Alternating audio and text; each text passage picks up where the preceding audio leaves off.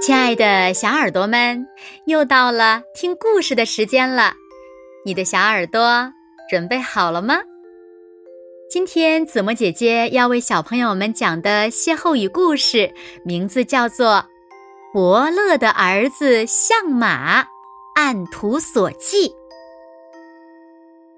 在春秋的时候，秦国有一个叫孙阳的人，很会相马。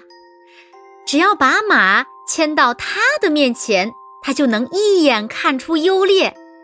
人们都尊称他为伯乐。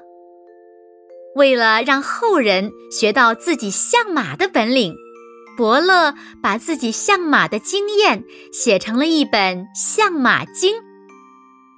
伯乐的儿子知道后，就偷偷的把《相马经》拿到了自己的房间里。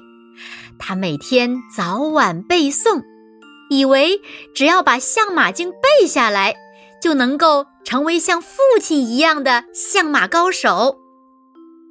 没过多久，伯乐的儿子就能够熟练的背诵《相马经》了。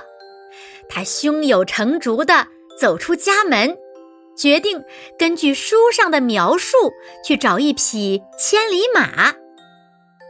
走了没多久，伯乐的儿子看到了一只癞蛤蟆。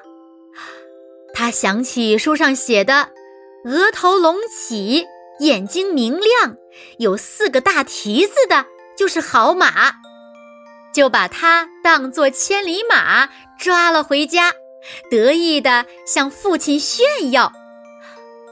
伯乐。看到儿子抓回的千里马后，哭笑不得地说：“这千里马太能跳了，可怎么骑呢？”后来，伯乐的儿子按图索骥抓回癞蛤蟆的事就传开了。伯乐的儿子相马按图索骥。也作为一则趣味十足的歇后语流传了下来。好啦，亲爱的小耳朵们，今天的故事呀，子墨就为大家讲到这里了。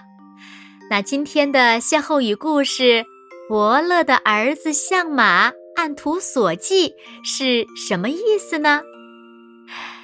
它比喻呀，做事死板。不知变通，你们记住了吗？